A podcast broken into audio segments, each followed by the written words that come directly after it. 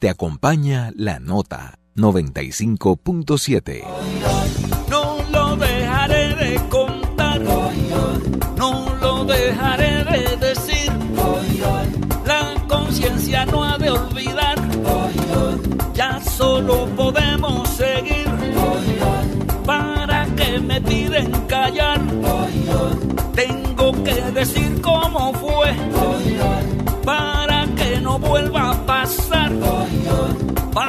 a impugnar a ese juez con tu fuerza, con la mía.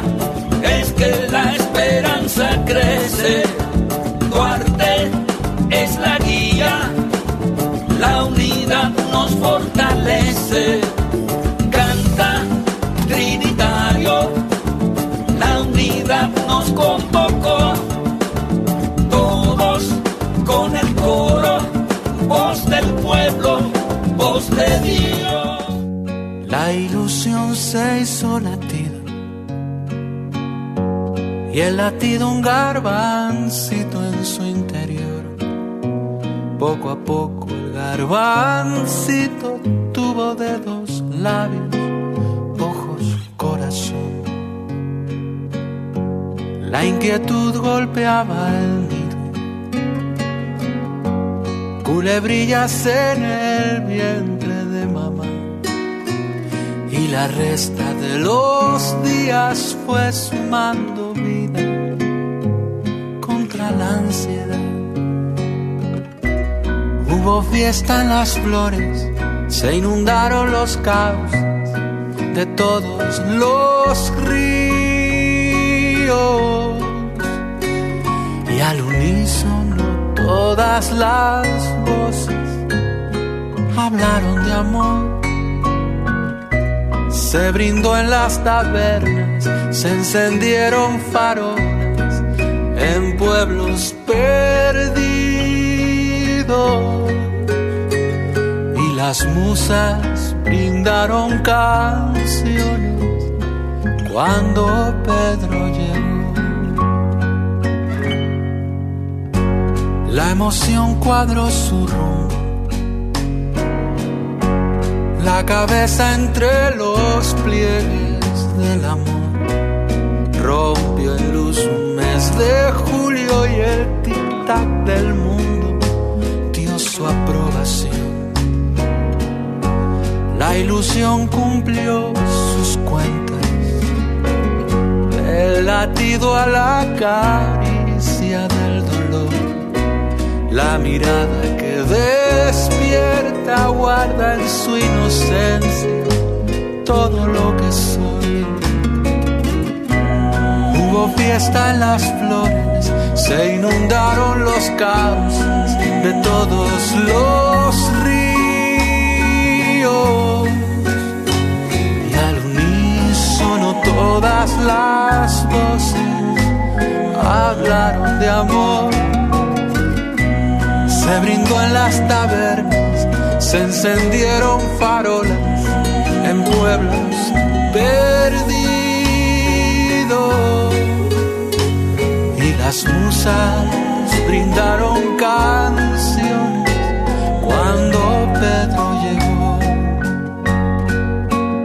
Y las musas brindaron canciones cuando Pedro Buenas tardes, gente libre. Bienvenidas y bienvenidos a Libertarias, su segmento de feminismos de la República Radio.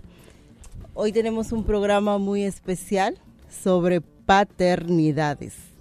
Eh, nos acompaña mm, Jonathan Liriano, Rianni Méndez le habla de este lado. Hola, Jonathan. Hola, Rianni. Buenas tardes a ti y a toda la gente que nos escucha por esta nota 95.7. Un placer eh, compartir con ustedes esta jornada. Mi primera participación en Libertarias. Esto, ah, no, segunda ya. Segunda, Mi segunda participación segunda. en Libertarias. Eh, así que muy cómodo y muy agradecido de, de la oportunidad de compartir con contigo y con la gente que nos escucha. Muy bien. Bueno, Jonathan, eh, como el programa de hoy es sobre paternidades y tú eres el padre que está aquí, Sí. entonces- vamos a empezar por eh, comentar algo que tú hayas disfrutado de tu paternidad. Mira, yo disfruto muchísimas cosas, casi todo lo que tiene que ver con la, con la paternidad. Eh, tengo la dicha de que mi, yo crecí prácticamente con mi padre y varios de mis hermanos. Eh, entonces, siempre me ha hecho ilusión. Ahí puse la canción Goyo, además de la de Pedro Guerra, eh, de una persona que siempre quería tener un hijo y no podía y al final sí, sí lo pudo. Porque como yo crecí con mi padre, eh, yo siempre he querido tener la oportunidad de devolver un poquito de todo el amor y, la atención que recibí de mi padre, que es alguien a quien siempre llevo en mi, en mi corazón, aunque físicamente no esté conmigo. Entonces, nunca le he tenido miedo, todo lo contrario, siempre le he deseado. Tengo dos niños pequeños y disfruto todo. He disfrutado del proceso de nacimiento, la preparación a diario. Eh, me gusta el momento en que se despiertan, yo estar ahí siempre cuando se despiertan. Eh, eh, prepararle la leche, hacerle un cuento, cantarle para, para acostar antes de dormir. Eh, pero especialmente los observo con mucho deleite cuando van aprendiendo cosas y, avanzando en sus procesos de aprendizaje y de desarrollo. Para mí, identificar cada uno de esos pasos donde vencen el miedo, las dudas, la incertidumbre eh, y avanzan sobre sí mismo y sobre el entorno, eso me parece fabuloso, extraordinario. Eh, y trato de, desconectarme de cualquier otra cosa para ver esos momentos, porque me parece muy, muy bonito ese, ese momento en el que un ser humano con el que tú estás acompañando comienza a hacer, a desarrollar su propia personalidad y, avanzar sobre eh, sí mismo. Y, nada, para mí la paternidad es una, una gran experiencia. Bueno, hay muchos, muchos tipos de paternidades, ¿verdad? Sí. Eh, hay padres eh, solteros, hay padres que están en una pareja y hay un problema de paternidad eh, irresponsable a veces y por eso tenemos eh, en línea. Ah, bueno, eh, pero en breve vamos a tener, me dicen que se cayó la llamada, pero vamos a tener al magistrado José Manuel Hernández Peguero, quien nos va a hablar de su proyecto de ley sobre paternidad responsable. Muy bien, muy buena iniciativa, necesaria eh, porque aquí hay una cultura de que la, el cuidado de los niños y es un asunto solamente de las mujeres y que el padre no tiene ningún tipo de, deber ni compromiso y los deberes más básicos por lo regular son incumplidos en nuestra sociedad y se, incumplen impunemente. Bueno, ya tenemos aquí al magistrado. Hola magistrado, ¿cómo está usted?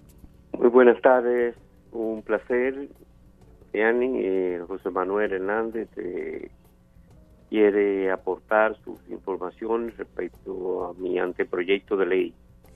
Bueno, un abrazo por adelantado, ¿verdad? Porque usted también es padre. Muchas gracias, sí, así mismo es. Bueno, cuéntenos de ese anteproyecto, eh, en qué consiste y qué es lo que ha pasado con él. Bueno, a partir de identificar un problema existe en nuestra sociedad. que la Oficina Nacional de Estadística estableció en sus recientes investigaciones de que las parturientas dominicanas constituyen un 88% solteras. Analicé el problema del registro paterno ante el oficial del Estado Civil del nacimiento de los hijos de las parturientas solteras. Y es que en nuestro país, cuando la pareja de progenitores son eh, solteros, se requiere obligatoriamente la presencia de ambos ante el oficial del Estado Civil para registrarlo de manera individual, como padres de la criatura. Cuando es casado, cuando son casados, solo con la presentación del certificado de matrimonio y uno de ellos ya se establece eh, quiénes son los padres en el acta de nacimiento. Pero resulta que los hombres dominicanos, en más de un 50%, no acuden voluntariamente a registrar ante el oficial del Estado Civil a sus hijos. Y esto da consigo eh, un primer aspecto que es el incumplimiento de la obligación que tiene ese padre de registrar a su hijo. Es decir, el registro de los padres es un derecho fundamental, constitucional de los hijos. Los hijos están tienen derecho a conocer quiénes son formalmente sus padres. Y es por eso que de ahí nace la obligación de los padres de registrar a sus hijos. Esto da, trae consigo el incumplimiento de sus obligaciones. El primero de ellos es el de la manutención. Como el hombre dominicano eh, es tan machista, entonces niega el pago de la manutención bajo el alegato de que no está registrado. Entonces yo conocí de una experiencia latinoamericana en 10 países porque hay muchos elementos comunes entre lo que sucede aquí y lo que sucede en América Central, en donde ocurre lo mismo.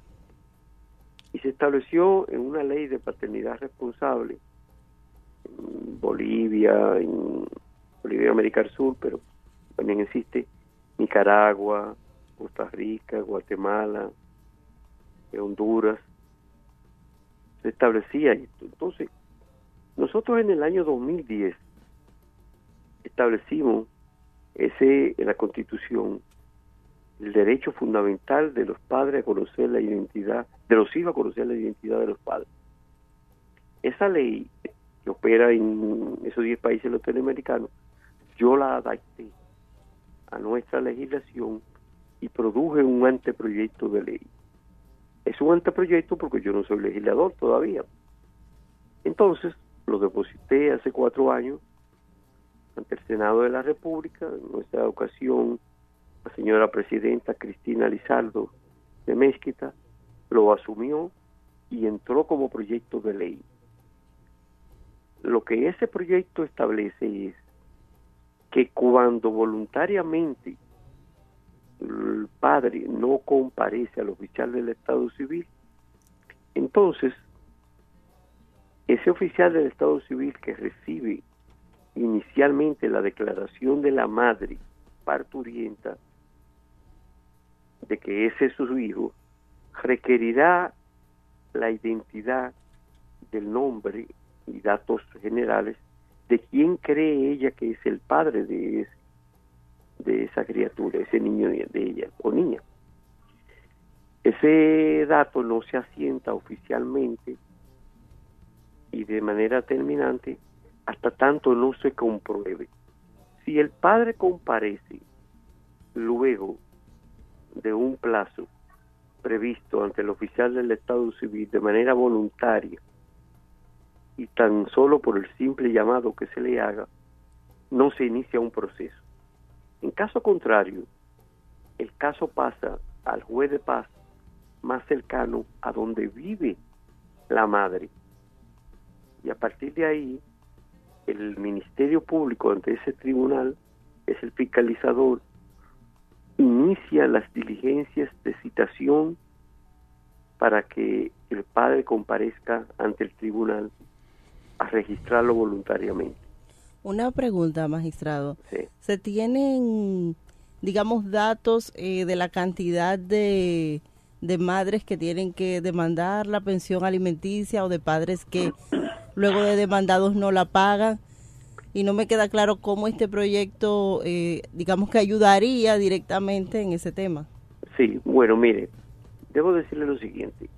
El proyecto está concebido para que el tribunal más cercano a donde reside la madre sea el que intervenga para lograr alcanzar el registro paterno, es decir, el registro del padre ante la oficialía del Estado civil. El juez, dado que ya es una instancia judicial la que está apoderado, tendrá que dictar una sentencia. Si comparece voluntariamente o no, al momento de ordenar el registro de el padre, establecerá la pensión alimentaria. Decidirá también si hubo o no declaración tardía de nacimiento y también regulará las visitas que tendrá derecho el padre. Lo que procuramos es que con tan solo una sentencia se solucionen todos los inconvenientes que le causa a la madre este incumplimiento por el padre. Lo que sucede actualmente es que la madre, cuando ocurre esto, no, eh, no demanda al padre más que en casos muy extremos. Y esto resulta por lo complicado que resulta el proceso. Actualmente, el proceso de identidad o registro paterno es ante un tribunal de primera instancia, o ante un tribunal de niños, niñas y adolescentes, o ante una Cámara Civil que opera como tal. Estos tribunales operan en los municipios cabecera, es decir, estamos hablando de que en cada provincia hay un municipio cabecera. En la ciudad capital operan cuatro o cinco a lo más. Es decir, en suma total habrán unos 37 tribunales de primera instancia que operan como juzgados de primera instancia para recibir esta demanda. El acceso a esos tribunales es sumamente difícil porque solamente operan en los municipios cabecera. Mientras que los jueces de paz son 177 en la actualidad porque operan en todos los municipios. Es de ahí que nosotros queremos lograr, en primer lugar, bajo el entendido de que ese derecho fundamental que tiene el niño de conocer la identidad y el registro de sus padres en su acta de nacimiento pasa ya a ser una tarea de los funcionarios. Me refiero en este caso al fiscalizador, al representante del Ministerio Público ante el juez de paz, porque la Constitución manda a que los derechos fundamentales deben ser diligenciados para su ejecución y en caso de que sean niños por cualquier funcionario. Eh, gracias, magistrado. Una, tengo una pregunta al magistrado. Magistrado, ¿el proyecto de ley contempla alguna facilidad para los padres para que cumplan con este deber? Le digo porque yo he registrado a mis dos hijos.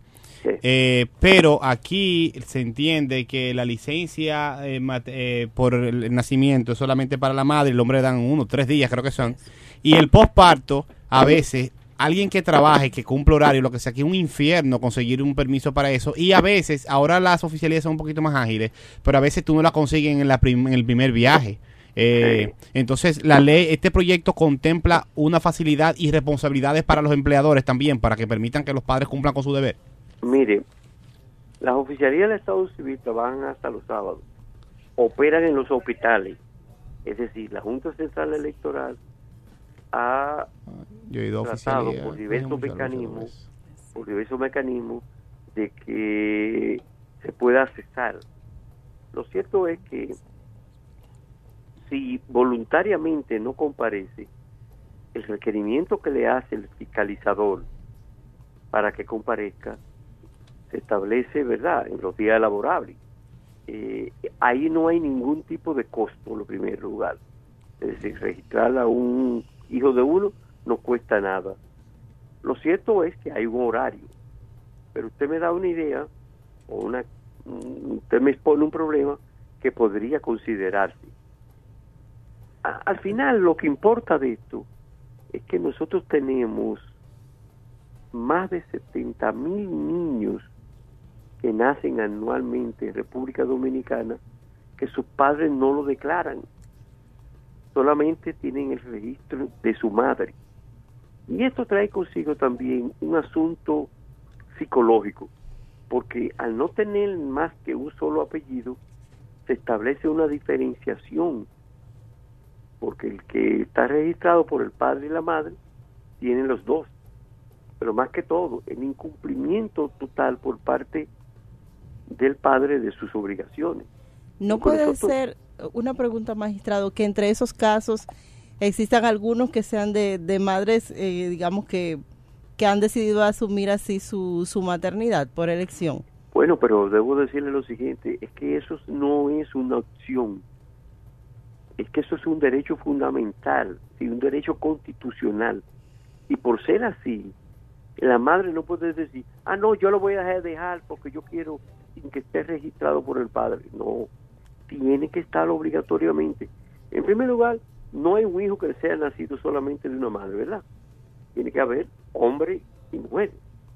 Por eso, eh, esa creencia de que las mujeres pueden eh, mantenerlo solo no puede hacer, no puede ser aplicado, ni puede ser aceptado por ninguna autoridad, que deben velar por el goce a plenitud de los derechos fundamentales de los niños.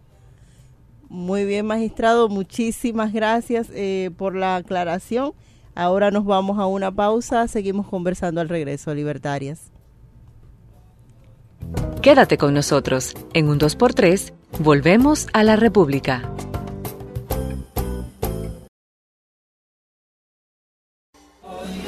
Continuamos haciendo La República. Hola gente libre, se nos unió Lourdes Pérez, terapeuta, que nos va a ayudar a entender mejor todo este tema de la paternidad y lo importante que son los padres en la vida de sus hijos. Y nuestra compañera Natalia Mármol también está aquí. Hola Lourdes. Hola. Buenísimo estar con ustedes y haber escuchado al magistrado.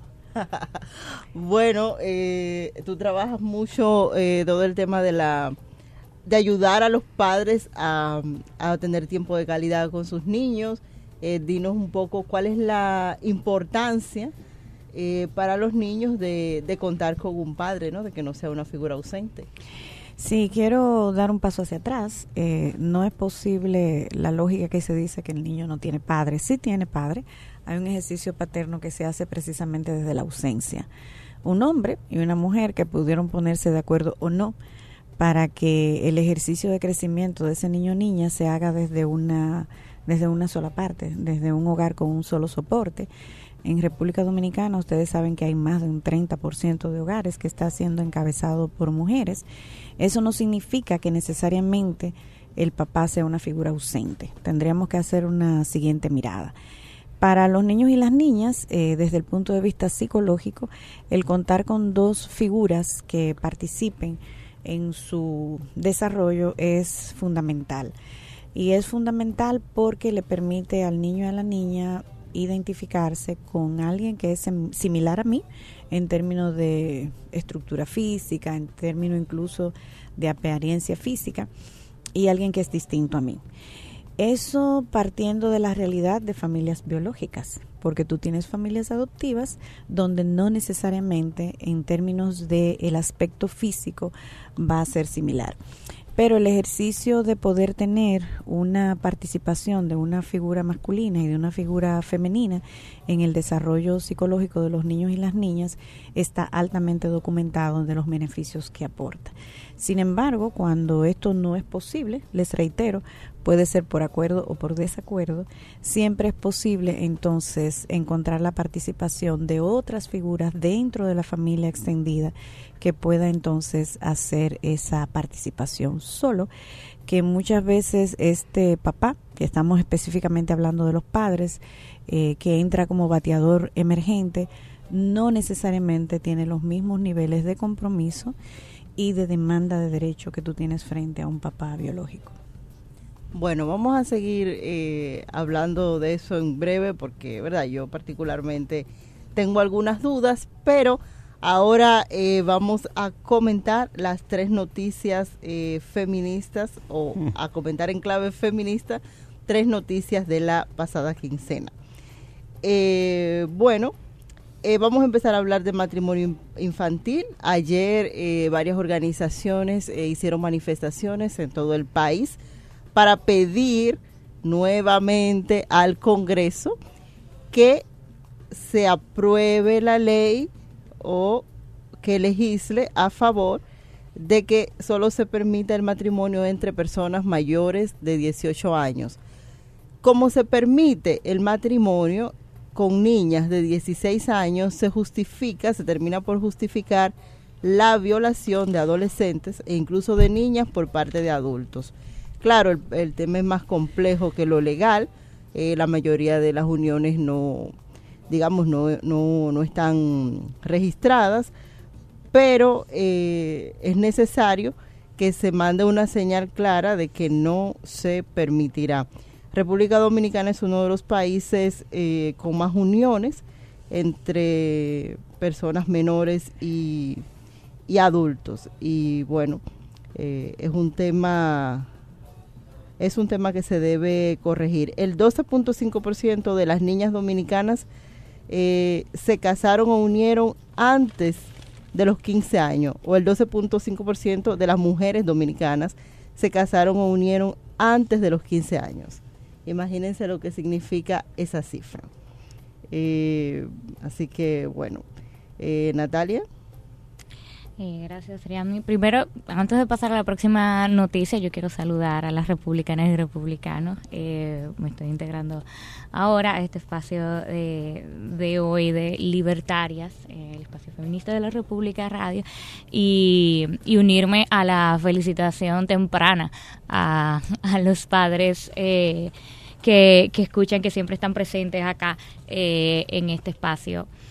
Eh, y comentar muy brevemente eh, eso, eso que decías. Es cierto que no es un tema que se limita a lo legal, pero como sabemos, las prácticas sociales construyen eh, legislaciones y las legislaciones moldean también o condicionan las prácticas sociales. Tener una ley, un código civil que legitime este tipo de relaciones que son relaciones de abuso, eh, de, relaciones en desigualdad, necesariamente en, en, desigualdad eh, de poder eh, entre adulto y menor. Eh, hace que se naturalice esto. Y la verdad es que vemos con ojos, eh, con muy permisivos el tema del matrimonio infantil eh, y las uniones de personas adultas con, menores en República Dominicana, algo que debería escandalizarnos, alarmarnos, se ha vuelto eh, a veces la norma y tenemos que volver a recuperar la capacidad de asombro frente a esto, este fenómeno que terrible eh, y provoca un daño eh, muy fuerte en el desarrollo de ese ser humano. Eh, la segunda noticia que tenemos hoy tiene que ver con el área de la cultura. Recuerdan que aquí en Libertarias tuvimos un programa especial dedicado a las escritoras dominicanas y que nos contaban nuestras invitadas que hay algo que llamamos canon en, en la literatura, que es esta norma eh, que se da a través este marco, a través de lo, de lo cual eh, se, se valoran las piezas literarias, o sea, una serie de criterios que, eh, como nos explicaban nuestras invitadas, son en la mayoría de los casos instituidas por una élite literaria y que muchas veces deja fuera a escritores que son buenísimos pero que por no entrar en ese canon eh, por no entrar en ese canon no son conocidos comercializados conocidos en las aulas de las escuelas. Entonces ayer precisamente se celebró el encuentro de escritoras en, eh, en el marco del ciclo de literatura anticanon eh, frente a esta crítica que hacían nuestras invitadas. Escritores de todo el país se reunieron en Santo Domingo y la actividad fue organizada por el taller público Silvano Lora, siempre desarrollando actividades súper interesantes, eh, y con el apoyo del Centro Cultural España y otras instituciones. Eh, tradicionalmente las mujeres han tenido, tienen, continúan teniendo más dificultades para publicar y para comercializar sus obras y por eso nos gusta siempre destacar este tipo de noticias y reiterarles la invitación de que conozcan la literatura de mujeres dominicanas, que hay muchas muy buenas. Nos vamos a la pausa y volvemos con la siguiente noticia. Quédate con nosotros. En un 2x3, volvemos a la República.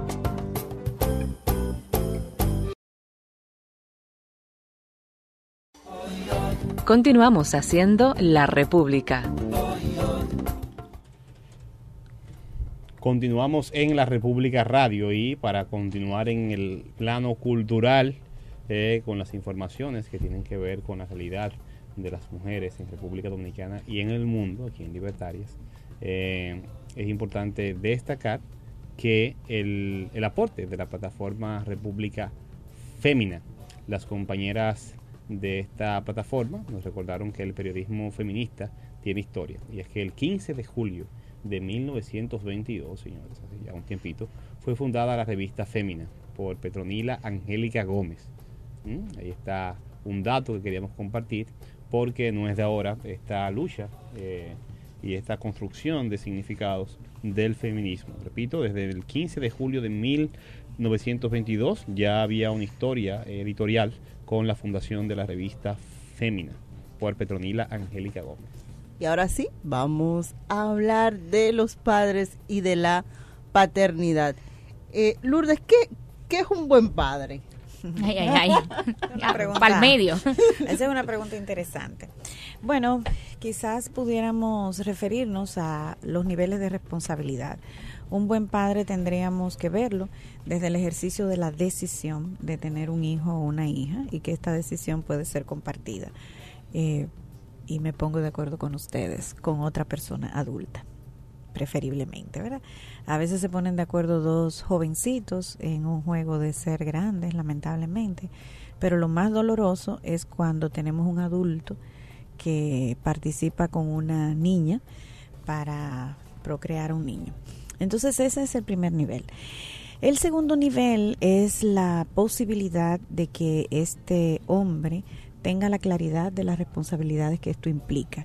Y regularmente en nuestra historia la responsabilidad se ve desde el punto de vista de la provisión, provisión de recursos, alimentos, eh, recursos y medios para, para estudiar. Pero eh, el ejercicio paterno va más allá de eso. El hombre también necesita ir aprendiendo a entrar en las tareas de cuidado, porque uno de los elementos que hasta ahora no se ha podido sustituir, que provee la familia, es el espacio de cuidado. Y en el espacio de cuidado entramos todos cuando tenemos niños pequeños. Y eh, lamentablemente, históricamente, hombres y mujeres no nos sentimos cómodos o incluso ni siquiera concebimos a un hombre participando en bañar, en cambiar, en alimentar a un niño o una niña. Un padre responsable también es una persona que debe estar lo suficientemente informada sobre lo que sería el desarrollo de su hijo o hija y qué esperar, no solamente desde el punto de vista del crecimiento, que gane talla, que gane peso, sino también que gane la posibilidad de una forma de pensar de este niño y niña que le permita aproximarse al medio con opciones para resolución de problemas. Un padre responsable es una persona que puede empezar a darse cuenta que el niño y la niña tienen una dimensión emocional donde requiere sentir que pertenece, que es querido, que es deseado, que es respetado y que es acompañado. Un padre, como ustedes pueden ver, es una persona que desde un ejercicio de madurez, del nivel que tenga, decide ir creciendo con lo que es el ejercicio paterno y decide ir creciendo dentro de sus posibilidades, estando cerca, permaneciendo y siendo constante. Y eso no es fácil. que además de las responsabilidades materiales, hay responsabilidades afectivas. Sí, y existenciales. y existenciales. ¿Y qué, esa buena paternidad. ¿Qué es lo que no nos pasa en el país? no Yo veo que has estado trabajando con UNICEF, ¿verdad? Eh, y bueno, parecería que hay como un problema cultural que impide a muchos hombres dominicanos disfrutar al máximo su, su paternidad. Sí. bueno, UNICEF tiene una campaña interesantísima papá por siempre o todo el tiempo, que plantea precisamente eso, eh, empezar con el ejercicio de la paternidad tan temprano como el embarazo. Y pudiéramos decir más atrás, desde la planificación, pero les reitero, eso es como el ideal. No todos los niños y las niñas vienen desde un ejercicio, primero, de relaciones formales, segundo, de consenso y de acuerdo, o sea, pasan muchas cosas. Pero en sentido general, si un hombre encuentra la, la oportunidad de vida, de que está creando a un ser junto con una mujer, entonces lo que se está invitando es que participe. Hay un dato doloroso y es que de cada 100 niños dominicanos, solo 6 disfrutan de un papá que juega con él, que le le cuento, que le estimula y que trata de participar en el aprendizaje. Solo un 6% según la ONE, de los así mismo suena doloroso, pero es así. y cuando decimos de jugar, cuando decimos de jugar, de cada 100 hogares tienen un padre realmente no, seis de cada 100, niños. De cada 100 niños. sí, porque no en todos los hogares hay niños. Eh, de niños, niños menores de tienen cinco un años. padre presente. Un padre que tiene la capacidad, yo no estoy hablando necesariamente de que sea presente, que tiene la capacidad de estimular el desarrollo de sus hijos de manera consistente, jugando con ellos, leyéndole cuentos, eh, haciendo preguntas pertinentes y estimulando su lenguaje. Eso suena raro. ¿Y qué es lo que pasa con los es. otros 94 hombres? Sí, entonces con los otros 94, en los diálogos que hemos tenido, preferencialmente. Que tampoco le contaron, tampoco lo educaron, no saben ni siquiera lo que es. Sí, pero a Ni diferencia un de sus leen en su padres. vida, una porción grandísima. Sí, pero a diferencia de sus padres han tenido más oportunidades de ir a la escuela porque la capacidad de acceso a la escuela ha aumentado casi en un 50%. Sí, pero el papá y no le eso es leía nada. hombres y mujeres eh, tienen acceso vía su celular a mucha información sobre cómo se puede ser y tienen mucho más capacidades y oportunidades que la que tenía su papá. Entonces, argumentar desde lo que yo no recibí es una posición muy cómoda. Ciertamente, el que pero el castigo tampoco es cómodo, o sea, No, no, es la- no, la yo no estoy castigando. Yo me imagino que no. de hecho, condenar. de Pero para entender la A mí, metodología. a mí los padres me no, de me hecho, dan yo pena no me porque voy a lo que pasa es que dejar, están- se no me están- voy a dejar provocar porque yo no estoy condenando, yo estoy trabajando para la invitación de que hombres disfruten de la Eso, riqueza eso es Claro. de entrar, grandioso, la. Disfruten de la riqueza de participar feliz. en el crecimiento de su hijo y que tengan la dicha de poder invertir en lo que es su desarrollo cognitivo Así y es. cerrar la brecha de pobreza. Estamos diciendo que cuando un niño o una niña menor de 5 años no tiene la posibilidad de participar Totalmente. con cuentos, adivinanzas y juegos de su papá, eso es mayor en los sectores empobrecidos. Los niños y niñas en posiciones cómodas sí tienen un papá que hace eso. Lamentablemente, desde la cuna, nosotros, hombres y mujeres, estamos cerrando el círculo de pobreza. Pero es un tema- eso ¿Cuáles son es un tema de las la causas? pobreza. Es un tema de la pobreza. Es un tema pero- de la pobreza pero por- necesitamos seguir Pero trabajando. Y por ¿por eso qué? la es tan pero- dura. y que pero yo quiero, material. pero yo quiero que esos hombres pobres entiendan que una de las cosas buenas que puede hacer es dedicar dentro de sus 24 horas, que todos, pobres y ricos, tenemos 24 horas, puede invertir a jugar con Menos sus tiempo hijos. tienen los pobres. Claro. Sí, pero yo, yo quiero Pero a qué se debe? Yo quisiera entrar en las causas antes para, com- para entender bien el fenómeno. Entrar un poco en las causas. Cuando se hizo ese estudio, eh, se preguntó por qué, cuáles son las condiciones. Recuerda que es una encuesta, la encuesta lo que va levantando es qué pasa.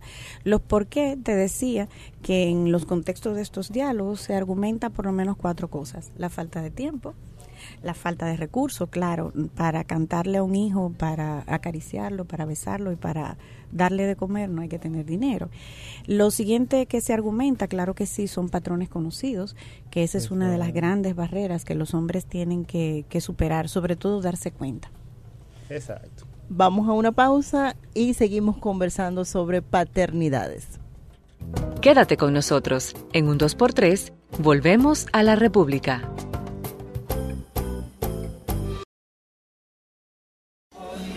Continuamos haciendo la República. Estamos de regreso, libertarias y libertarios, y aquí seguimos conversando con Lourdes eh, sobre la paternidad y nos llamaba la atención el dato que habla más de una capacidad de los padres de conectar eh, con sus niños De estimular. y de estimular el desarrollo de los de niños. sus hijos e hijas. sí. Ok, ahora, Y ¿a estamos qué se- hablando a qué de primera debe? infancia. Las razones que se ha identificado, uno, patrones culturales. Patrones culturales que convivimos hombres y mujeres. O sea, para nosotras mismas las mujeres, ver a un hombre cuidando de un bebé eh, muchas veces resulta Usted ve la foto de la May que rodó el país. Sí, una cosa maravillosa, pero hermoso, pero, pero hay gente que no se los- siente que que no se siente que no se siente cómodo con fue eso. tan excepcional que se viralizó. Sí. El otro elemento es una percepción de riesgo, de que los niños pequeños en bajo el cuidado de hombres están en riesgo, en riesgo de no ser bien cuidados, de no ser bien alimentados e incluso de ser abusados. El otro argumento es precisamente lo que habíamos hablado en la sesión anterior, es que si yo no lo recibí no lo puedo dar, pero eso es un aprendizaje que empieza con la intencionalidad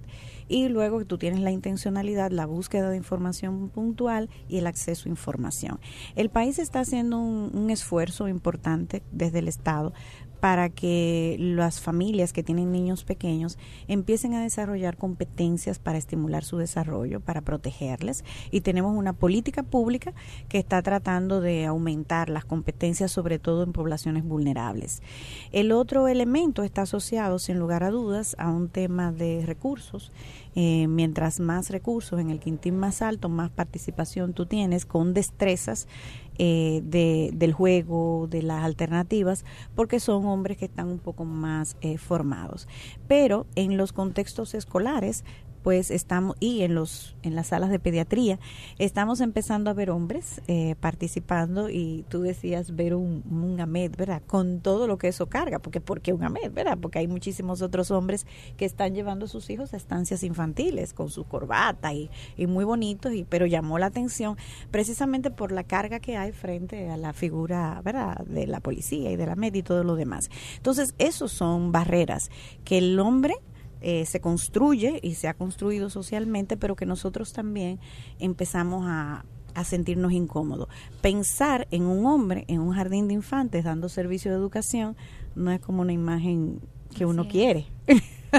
y uno puede empezar a argumentar muchísimas cosas para que no accedan. Entonces hay un tema cultural. Exactamente, hay un tema cultural, hay un tema de formación, hay un tema de competencias, hay una variable asociada también al tema de la separación, no es lo mismo y bueno, yo creo que ustedes lo han tocado en algún momento, hay unas luchas de poder muchas veces que se dan en la manera en cómo se ha diluido o se ha no construido la relación de pareja. Entonces muchas veces lamentablemente los niños quedan atrapados como el tablero de lucha de ambos padres. Entonces todos esos elementos empiezan a construirse como barreras.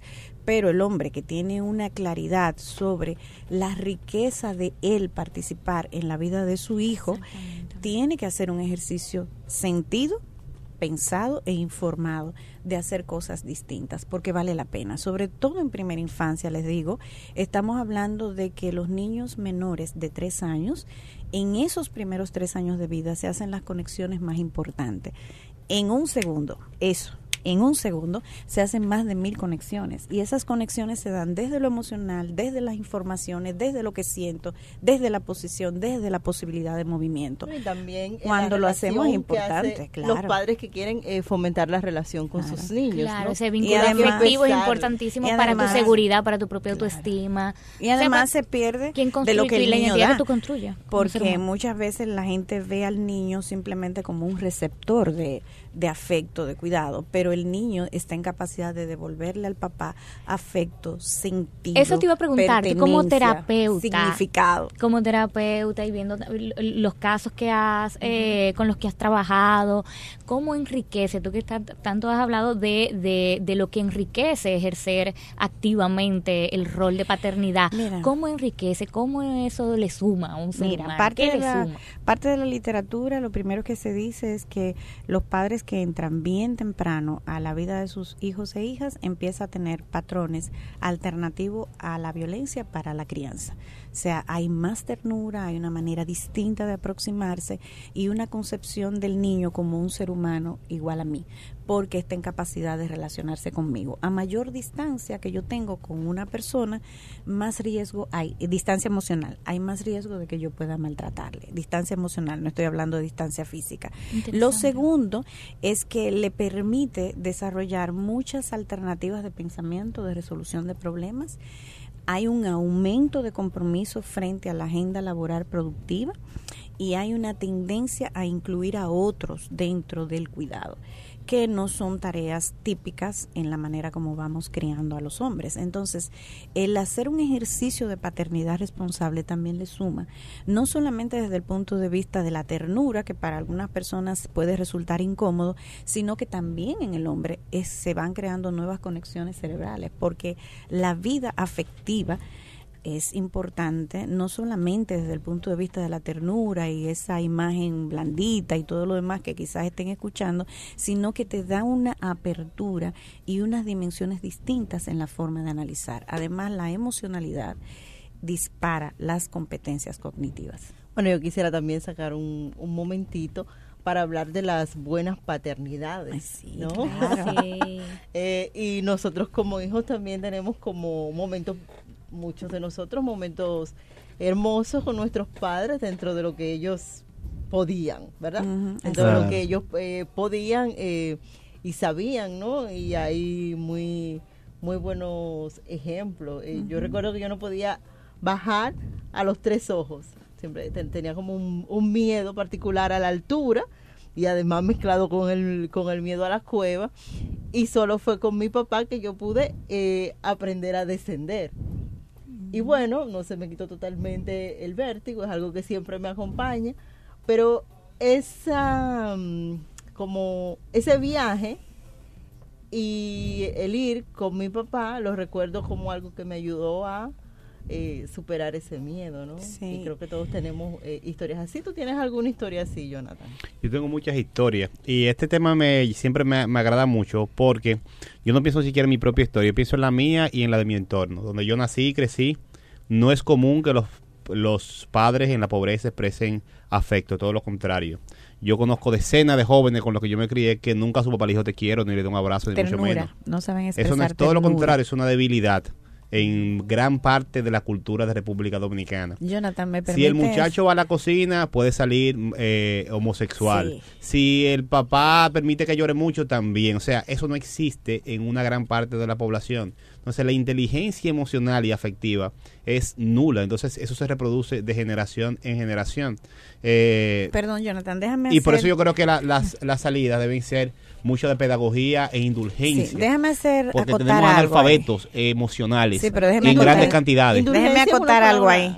El, Sí, no, el tú papá. eres indulgente con tu papá, No, porque- mire, Sí. el papá Totalmente pobre. indulgente, pero tú no eres indulgente con el papá de otro. Sí, pero, tú escúchame. comprendes a tu papá. Yo no- porque yo sabe no- dónde viene. Yo no quiero irme de aquí para que se quede la imagen de que el papá pobre no sabe dar afecto. Eso no es cierto. Estamos hablando de que no hay una presencia de ternura, que es una cosa. Pero los hijos de pobres y de padres adecuados Totalmente. crecieron sintiéndose queridos. Claro que sí. Lo que tienen es formas distintas de expresar el afecto. Solamente hablando- quiero hacer esa. Sí, estamos hablando en este caso de la, de la, de la ternura. Entonces, en el caso, en mi caso, yo sí tengo, yo tengo muy, la, la dicha de tener un padre que fue madre al mismo tiempo. Entonces mi papá lo que se le pasaba era ayudándonos, haciendo oficio él mismo cuando llegaba a trabajar y cantando y hablándonos que, que, que ni pelear a nosotros, que todo era amor y abrazo. Entonces yo viví en ese ambiente. Ahora, en, en mi entorno eso no era común, es lo que quiero decir. libertarias y libertarios, hemos tenido hoy un programa sobre paternidades. Otra vez un abrazo fuerte, fuerte a todos los padres que hacen lo mejor, lo mejor que pueden. Eh, a los que no están haciendo lo mejor que pueden, que se pongan para eso, que sus niños lo necesitan. Eh, y que rompamos eh, patrones culturales. Eh, síganos en Facebook e Instagram como Libertarias RD. Y ahí seguimos conversando. Será hasta la próxima. Y que estar en una familia separada, y quiero decir hasta- antes, esto antes de que nos vayamos, eh, estar en una familia separada no significa que tenga que ser un padre ausente. Yo eh, crecí en, en una familia que se divorció muy temprano, cuando yo eh, era muy pequeñita, y yo siempre tuve a mi padre presente y se lo agradezco 100%. Eh, toda la ternura, todo lo que me enseñó, leía conmigo. Yo aprendí a leer con papi, eh, eh, leyendo poesía. Eh, y, y bueno, y eso que decías también de superar los miedos.